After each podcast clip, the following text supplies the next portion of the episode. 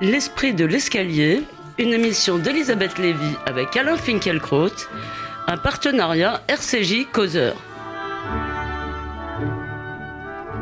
Bonjour à tous, bonjour Alain Finkielkraut. Bonjour.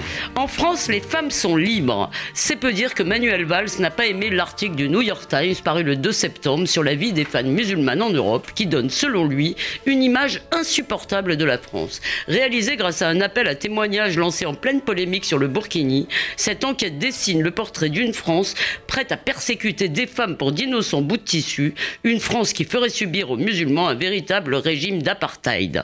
Ce terme que le Premier ministre employé pourtant en janvier 2015 pour parler de nos quartiers, semble l'avoir particulièrement mise en fureur. Lundi, il a publié sur le site du Huffington Post une réponse plutôt musclée au New York Times, critiquant la méthode des journalistes qui ont, selon lui, privilégié un seul point de vue et défendant la laïcité à la française, une singularité mal comprise à l'étranger, précise-t-il.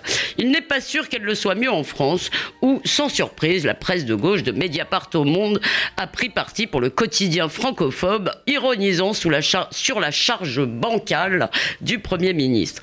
Alors Alain Finkielkraut, vous nous direz si, au-delà du match éditorial, euh, nous, assistons à un nouvel épisode du conflit entre laïcité libérale et laïcité républicaine, dont vous tracez la généalogie dans l'identité malheureuse. Et il serait difficile de terminer cette émission sans évoquer le démantèlement d'un nouveau réseau djihadiste composé presque, pardon, exclusivement de femmes, dont la détermination et la haine qu'elles voient à notre pays n'ont rien à envier à celles de leurs compagnons d'armes. Mais, pardon, moi aussi, j'ai parfois des problèmes avec mes papiers, euh, cher Alain. Mais venons-en donc à la polémique entre le Premier ministre et le New York Times. Alain euh, Finkielkraut, est-ce que vous aviez lu, euh, dès sa parution, cet article du New York Times? Est-ce que, quand vous avez lu la réaction du Premier ministre, vous avez été fier? En tout cas, j'étais tout à fait d'accord avec Manuel Valls. Tout l'été, le New York Times a publié des tribunes incendiaires sur la France liberticide. Et cette véhémence a atteint son paroxysme le 2 septembre avec l'article intitulé Regard changé et langue déliée, des musulmanes évoquent l'Europe d'aujourd'hui.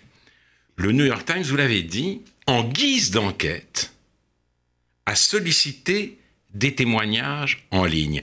Et ce sont évidemment les femmes les plus militantes, les plus radicales, qui lui ont répondu. Elles ont dressé de la France un portrait absolument répugnant. Je voudrais citer quelques extraits de leur réponse.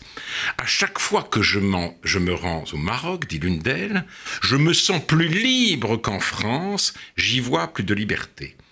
Autre témoignage, être musulmane en France, c'est vivre dans un régime d'apartheid dont l'interdiction de plage n'est que le dernier avatar. Je crois que les Françaises serait fondée à demander l'asile aux USA, par exemple, tant les persécutions que nous subissons sont nombreuses. Mais celle-ci, d'ailleurs, est repartie au Maroc. Ah elle n'a pas demandé l'asile aux États-Unis, elle est repartie au Maroc. Alors, une autre, peut-être une autre a dit J'ai peur un jour de porter une lune jaune sur mes habits, comme l'étoile de David pour les Juifs il n'y a pas si longtemps blessé par la brutalité de ce dénigrement, Manuel Valls a répondu, il est Premier ministre, au nom de la France. Mais, vous l'avez dit, le journal Le Monde a ironisé sur cette réponse et pris parti en faveur du New York Times. Pourquoi Ainsi que Mediapart, ainsi que Libération, etc., etc. Pourquoi?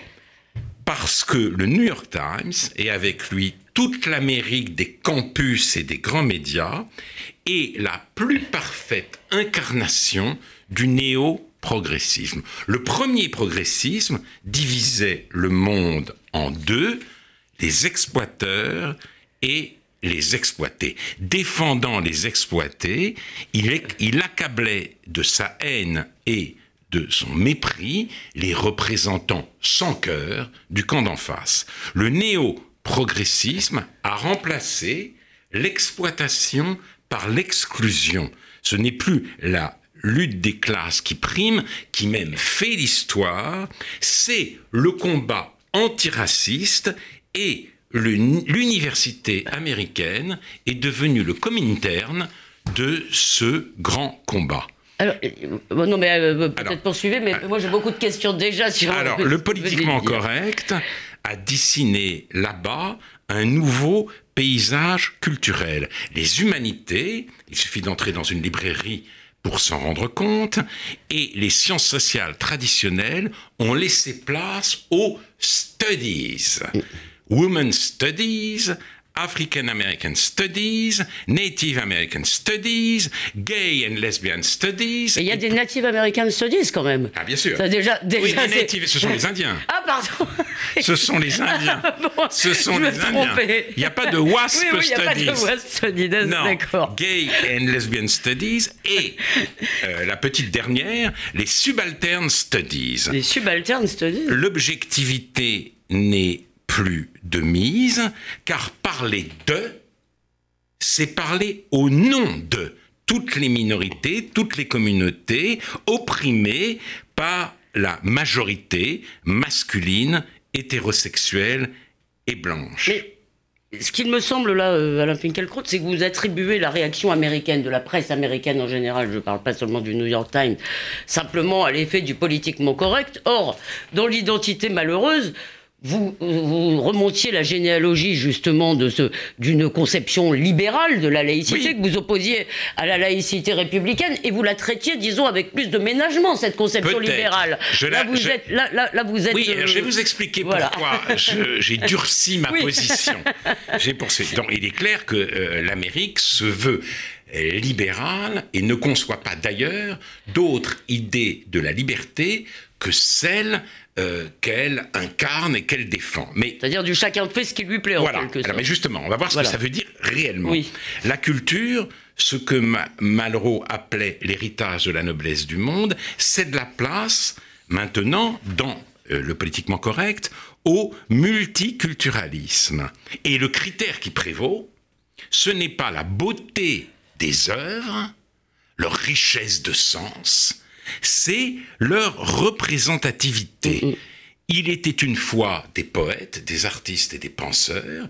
Voici venus avec ce qu'on appelle le politiquement correct, le temps des délégués. Et on leur demande de hein. donner, on demande toujours au cinéma ou aux œuvres en général de hein. donner une bonne image de tel ou voilà. Et il faut aussi que la diversité soit représentée. C'est le nouveau critère on entre dans un monde de délégués. Il y a des femmes suédoises qui ont établi comme ça un barème sur les films en fonction du nombre de femmes qu'on y voyait et si elles parlaient d'autre chose que de mecs et de chiffons. Et pour ce qui est des, du patrimoine littéraire, les DWEMS dont j'ai parlé la semaine dernière, les Dead White European Males, doivent laisser la place aux représentants des autres communautés, des minorités, etc. Donc, D'autant plus qu'ils les ont opprimés dans le passé. Voilà. Et le critère, c'est la représentativité. Mmh. Et l'on passe ainsi d'une éducation humaniste qui mettait les étudiants en contact avec les grands textes, à une sorte d'éducation qui se veut humanitaire et qui vise à réparer les dommages infligés à toutes les minorités par la culture dominante, à, redresser l'image dépréciative des peuples colonisés et des groupes assujettis et à inculquer aux, aux bénéficiaires de l'ordre établi un mécontentement, le mécontentement d'eux-mêmes et enfin à rendre aux autres, à toutes les figures de l'autre, la fierté d'être soi. Ayant trouvé dans le multiculturalisme la formule définitive de la reconnaissance de l'homme par l'homme, l'Amérique intellectuelle regarde de haut toutes les sociétés toutes les euh, sociétés du monde et au nom de, la diversité, elle préconise l'universalisation de son modèle. Donc l'ouverture dont elle se prévaut, c'est ma première réponse, euh, si vous voulez, euh, l'ouverture dont elle se prévaut, prévaut la ferme tout ce qui n'est pas elle. Enfin, en même temps, il faut bien reconnaître que sur ce terrain, disons, de la place de la religion, de la sécularisation ou de la laïcité, la France est plutôt isolée et que c'est plutôt tout le reste du monde qui n'est pas la France. Oui, mais. C'est un peu tout le reste du monde et un peu l'Amérique, quand oui, mais c'est l'Amérique, si vous voulez, qui est l'avant-garde de ce néo-progressisme. Mm, mm. C'est ce qu'Alan Bloom appelait naguère euh, The Closing of the American Mind. Malheureusement,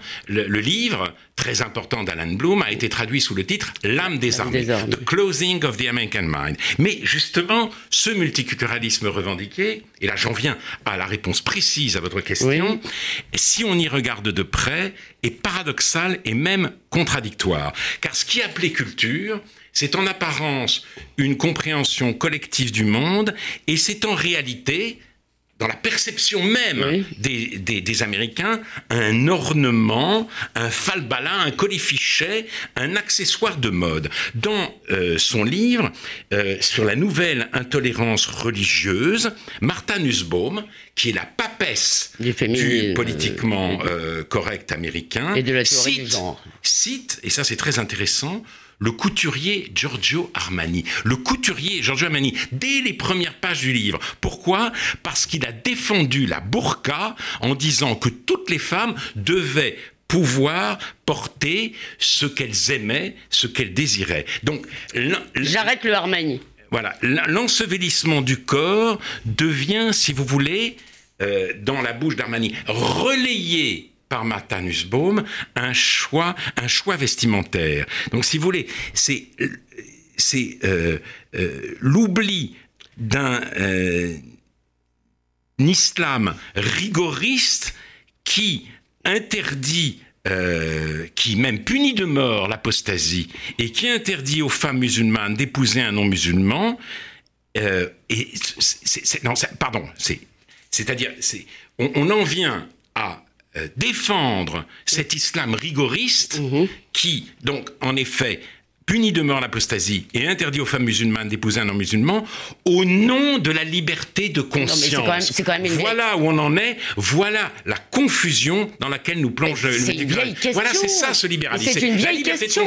Pour... C'est une vieille question, Alain Finkielkraut. Quelle liberté pour les, pour les ennemis de la liberté? C'est pas, si vous voulez, c'est pas si facile à trancher. Je voudrais quand même vous dire que moi, par, par certains, j'ai été horrifié par les témoignages que vous avez cités, et certains autres m'ont tout de même troublé. Il y a une jeune fille qui, elle, est une jeune étudiante, elle poste sa photo, elle était et elle parle de sa sœur. Elle dit, bah ma sœur, grâce au Burkini, maintenant, elle pouvait emmener ses enfants à la plage. Une autre qui dit que en sortant de sa prépa à Paris, elle remet son voile et qu'elle se fait insulter, etc., etc. Ce genre de choses. Ben oui, je reconnais, si vous Ça voulez. Ça vous a ému. Mais c'est-à-dire, non, mais la question, non, non, non, il y a une question sérieuse. C'est est-ce que euh, sous couvert de laïcité, on ne se met pas à rendre impossible la vie de tous les gens pratiquants, de tous les musulmans pratiquants? L'islam orthodoxe est, comme l'écrit euh, Marcel Gauchet dans le dernier numéro de Causeur, une religion d'avant les droits de l'homme. Et l'on mobilise le droit à la différence, ce nouveau droit de l'homme, pour favoriser non seulement son maintien, mais sa progression. Il faut sortir absolument de ce paradoxe pour les biens, pour le bien des musulmans eux-mêmes. Euh, l'urgence, c'est effectivement non pas de retrouver et nous en parlerons tout à l'heure, euh, un islam des Lumières très largement fantasmé. pour, il faut chercher cette occasion. le trouver. non, pas du tout pour trouver. Pour que euh, l'islam puisse passer à son tour, après d'autres religions, l'épreuve des Lumières.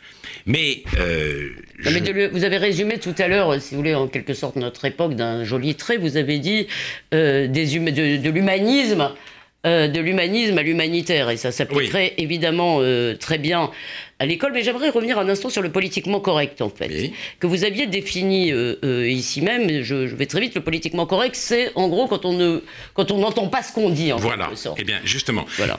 donc le, le politiquement correct, en tout cas, met les droits de l'homme au service de leur négation. C'est ainsi qu'il résonne, c'est ainsi que résonne le Comintern américain et il a de puissants relais en France. Le monde, le monde est notre New York Times j'ai retrouvé par hasard chez moi, ah surgissant de mon désordre. Ah oui, alors ça, ça c'est un miracle, je tiens à dire, parce que. la première page du Monde du 31 mars 2010. Et cette première page était ainsi euh, titrée L'interdiction générale de la burqa euh, contraire au droit. Et le monde se prévalait d'un avis du Conseil d'État estimant qu'une interdiction générale de, euh, du port du voile intégral ne pouvait trouver de fondement juridique incontestable. Le 9 septembre 2016, la première page du Monde annonçait un article ainsi euh, et libellé Burkini de plus en plus de féminisme de féministes pardon, opposés à de nouvelles interdictions. Comme la métropole américaine, l'antenne française du néoprogressisme ne cesse de stigmatiser les stigmatisations car elle voit des racistes partout nous progressons vers une définition du politiquement correct. Raciste le rejet du Burkini, raciste la défense des mœurs ou de la civilisation française. Mais pas raciste le code décolonial. Non, bien sûr, car le néo le néo-progressisme, politiquement correct, la bien-pensance, quelques noms qu'on lui donne, est passé sans crier gare de la lutte contre la discrimination raciale à la dénonciation du caractère raciste de toute discrimination. La préférence nationale est un crime, tous les modes de vie s'équivalent et doivent avoir droit de citer euh, de, citer partout. Eux, c'est nous. Voilà euh, ça, ce qu'on dit. Nous, c'est eux. Et dans Causeur aussi, j'ai découvert cette incroyable citation de Jean-Claude Juncker, le président de la Commission européenne. Les politiciens n'ont jamais rien inventé de pire que les frontières. Et rien ne doit remettre en cause la division du monde entre les fauteurs de l'exclusion et ses victimes. À Valls, ce n'est pas seulement le monde qui a répondu, c'est sa propre ministre, Najat Vallaud-Belkacem. Dans le nouvel Dans l'Obs. Dans l'Obs, on dit l'Obs aujourd'hui. Ah, pardon, pardon, oui, c'est vrai, je ne suis pas du tout à la page. Oui, oui. Pas facile. On dit l'Obs, c'est les républicains. C'est, c'est vraiment l'Obs, c'est pas facile, mais c'est obligé. Donc, elle dit, pour moi, la société française est d'abord minée par le repli identitaire, le ressentiment à l'égard des musulmans. Je suis convaincu que donner la priorité à ce combat est le moyen de faire durablement reculer l'islam radical qui enfante des monstres, le djihadisme, le terrorisme. Le progressisme remonte aux causes, et la cause première, le crime originel, la mère de toutes les infamies, c'est toujours inévitablement le rejet de l'autre par l'Occident. Peu importe que l'adolescent de Marseille, issu euh, d'une famille euh, turc d'origine kurde qui a agressé à la machette un enseignant juif dans une rue de Marseille soit un bon élève bien éduqué, peu importe que l'égorgeur du père Jacques Hamel n'ait connu ni la misère ni la ségrégation, que sa mère soit enseignante, que l'une de ses sœurs soit chirurgienne, son frère informaticien et que son autre sœur travaille dans un centre de loisirs de Saint-Étienne de Rouvray. L'antiracisme nous fait vivre, comme le communisme d'autrefois, au pays du mensonge déconcertant.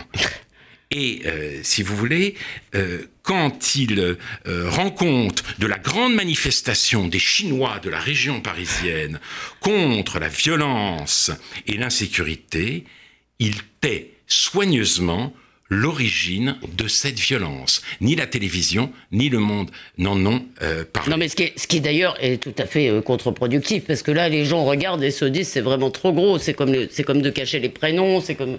Donc, euh, si vous voulez, ce, le politiquement correct, au bout d'un moment, devient un peu fou. Mais il est fou, c'est-à-dire qu'il nous renvoie, il nous renvoie au plus célèbre conte d'Andersen.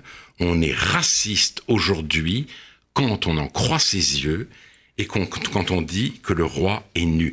Rien n'est plus triste, rien n'est plus déprimant, rien n'est plus désespérant même après 70 ans après l'effondrement du Reich hitlérien que cette idéologisation de l'antiracisme.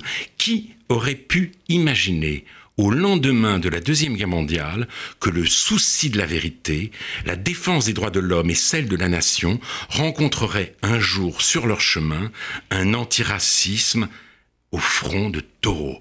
C'est notre situation et elle est insupportable. Mais tout de même, euh, je voudrais qu'on bascule sur l'autre sujet, mais quand même avec une petite note optimiste, euh, cher Alain. Euh, il me semble que si cette idéologie, cette idéologisation, ce, déni idéologique du réel sévit beaucoup dans nos médias, dans nos médias audiovisuels, sur la, à la radio publique, je dois dire, il me semble que dans la société, il régresse. Donc, euh, ce politiquement correct, que ce soit en France ou aux États-Unis d'ailleurs, euh, avec le vote Trump, qui n'est pas quand même un vote politiquement correct, il me semble qu'il est en régression. alors justement, mais Trump est un grand danger. C'est-à-dire, le pire du pire, le cauchemar absolu, ce serait que nous ayons le choix un jour entre cet antiracisme frénétique et fanatique d'un côté et de l'autre côté la, la, vulgarité euh, illimitée d'un discours à la Trump. Nous devons tout faire pour ne jamais tomber dans cette alternative. Mais euh, vous avez raison, euh, cet antiracisme idéologique régresse dans la société, reste que il, se raidit lui-même et devient toujours plus méchant, toujours plus persécuteur. Bon, évidemment, l'alternative entre, si nous devons choisir entre Plenel et Trump, c'est effectivement, ce serait. Il faut changer de planète. Il faudrait changer de planète. Euh, cela dit, il faudrait peut-être, on abordera peut-être un jour aussi le risque de voir aussi un véritable racisme, disons, euh, se développer en France et notamment en réaction à ce politiquement correct. Absolument. Ce euh, serait une des formes du Trumpisme. voilà. Alors, nous allons tout de même passer au, ben, au commando, au nouveau commando, deux jeunes femmes, donc je rappelle très vite, le week-end dernier on a découvert près de Notre-Dame une voiture abandonnée qui contenait des bonbonnes de gaz. Les enquêteurs en remontant euh, cette piste euh, ont démantelé un réseau qui était un commando qui était exclusivement féminin, même s'il euh, il y a des gens de leur entourage qui sont également au garde de vue, qui s'apprêtaient à commettre un et même, comme l'a dit Jonathan Sixou tout à l'heure, deux attentats à la voiture piégée. Alors Alain Finkielkraut, que vous inspirent les parcours de Hamel S Alors ça, j'ai pas trouvé son son nom, de Inès Madani et de Sarah Hervouette, dont tout le monde répète comme s'il s'agissait d'un vieux concept en droit français qu'elle était la promise. Oui, les journaux disent avec des guillemets tout de même qu'elle était la promise de la Rossi Abala, le tueur de, de Magnanville, puis la promise de Kermiche, l'un des meurtriers de Saint-Étienne du Rouvray. Quelle belle promesse, en effet. Alors, simplement, je crois qu'il faut d'abord saluer oui. le grand progrès de l'égalité. Euh, une campagne a été lancé par le ministère du droit des femmes. Le sexisme n'est pas mon genre. Et dans le cadre de cette campagne, on s'inquiète du fait que le partage des tâches n'est pas entré dans les mœurs. Les proportions sont accablantes et laissent stupéfaits les gens interviewés dans les radios trottoirs de euh, cette campagne publicitaire. Eh bien, il y, a un très bon poème de Philippe Muret. Hein. les, les, les, califats, hein, le califat, si vous voulez, euh, nous, nous, montre la voie. Les femmes de Daesh ne sont pas cantonnées à la cuisine et aux tâches ménagères, ce sont des tueuses comme les autres. La misogynie recule, on peut donc s'en féliciter. Trêve de plaisanterie. Non mais vous blaguez, mais en même temps c'est déconcertant puisque effectivement ce qu'on voit de cet islam radical est plutôt quand même une vision très intériorisante des femmes. Là, elles sont en majesté tout de même. Elles sont en majesté, si vous voulez. Encore une fois, au-delà de la, blague, démocratie, l'égalité progresse. L'égalité progresse. Mais euh, au-delà de la blague, il faut quand même constater cette chose. Euh, aujourd'hui, on ne peut parler que de l'islam L'islam n'envahit pas seulement notre vocabulaire, comme je l'ai dit la, notre, la dernière fois, il monopolise l'actualité. oui. C'est le sujet auquel nous sommes condamnés que nous le voulions Et pourtant, ou non. Chaque dimanche en sortant, nous disons pas la semaine prochaine. Hein. Voilà. Alors, euh, simplement, alors, maintenant, j'aborde pour les quelques minutes qui nous restent le sujet plus sérieusement. Euh, cette rage que nous voyons à l'œuvre euh, chez ces femmes fanatisées comme on consent à dire, n'est pas, pour le coup, soluble dans la souffrance sociale. Le mécanisme explicatif à la Najat Vallaud-Belkacem oh. s'enraye. Ça ne peut pas marcher. D'ailleurs, on voit qu'elles habitaient dans des euh, immeubles tout à fait cossus, tout à fait agréables. On voit que la rénovation mmh. urbaine a produit, euh, c'est réalisé et qu'elle n'a pas empêché ce genre effrayant de euh, passage à l'acte. Ah bah, changer l'habitat, ça ne change pas les habitants. Voilà. Hein. Contrairement à ce que un certain sociologisme. Il, fallait quand même changer l'habitat. C'était une très bonne loi, la loi Borloo. Pardon. Voilà. Mais, le sociologisme nous fait vivre, encore une fois, au pays du mensonge déconcertant. Ce mensonge éclate. Première chose. Et surtout, ce qu'on peut espérer, c'est que les musulmans, face à ce genre de comportement, soient de plus en plus nombreux à se mobiliser contre le fanatisme islamique. Voilà. Parce que, je l'ai dit tout à l'heure et je le répète, il ne s'agit pas de solliciter je ne sais quel islam des Lumières. On peut même dire, qu'il n'y a jamais eu de catholicisme des Lumières. Je ne mets pas sur le même plan mmh. la religion islamique et la religion catholique. L'islam des origines, c'est la conquête. Le christianisme des origines, c'est les béatitudes. Il y a peut-être eu les croisades, mais elles ne sont pas dans les évangiles.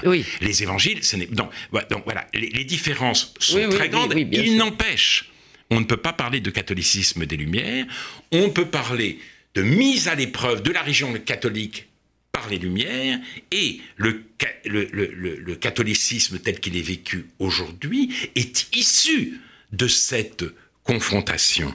Et euh, euh, on, espère que les musulmans vont euh, accepter l'épreuve des Lumières pour changer ce qui doit l'être et ce qui doit être impérativement dans la pratique de cette religion.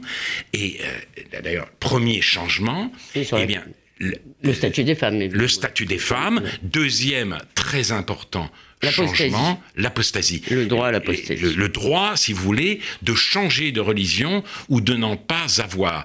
Euh, Tar Benjeloun, dans son dernier livre sur le terrorisme, explique qu'un jour à Fès, il a dit devant un public marocain qu'il euh, ne voulait pas répondre à la question de savoir s'il est athée ou non. Il a dit c'est une question privée. Il a été obligé de partir sous protection tellement cette réponse avait fait scandale dans son public. Ce qui veut dire que le chemin est encore long. Et j'ai été d'ailleurs frappé hier, euh, je crois, dans le Figaro, par le fait qu'un expert parlait de ces femmes. Vous dites leur cas n'est pas soluble dans la souffrance sociale, et il disait, mais elles sont irrécupérables. Ce qui pose le problème évoqué d'ailleurs euh, pendant le flash de Jonathan tout à l'heure, le problème de la réponse évidemment euh, sécuritaire et pénitentiaire et des fameuses 10 000 places de prison eh qui vous ont Quelle arraché, oui, qui vous ont arraché. Quelle perspective, vraiment, c'est oui. toujours plus de, de, places de prison, toujours plus de prison. On aimerait toujours plus de civilisation, quand même. Oui, on aimerait ça, Alain Finkielkraut, et je crains que ce ne soit pas pour dimanche prochain. Mais d'ici là, on peut réécouter cette émission sur causeur.fr et radio-rcj.info et patienter en lisant Causeur, même si vous êtes absent de ce numéro qui est oui, disponible. Mais il y a Gaucher. Mais il y a Gaucher, et il y a Chevènement, il y a toutes sortes d'autres bonnes choses. Merci Alain. Bonne semaine à vous et à vous tous, chers auditeurs.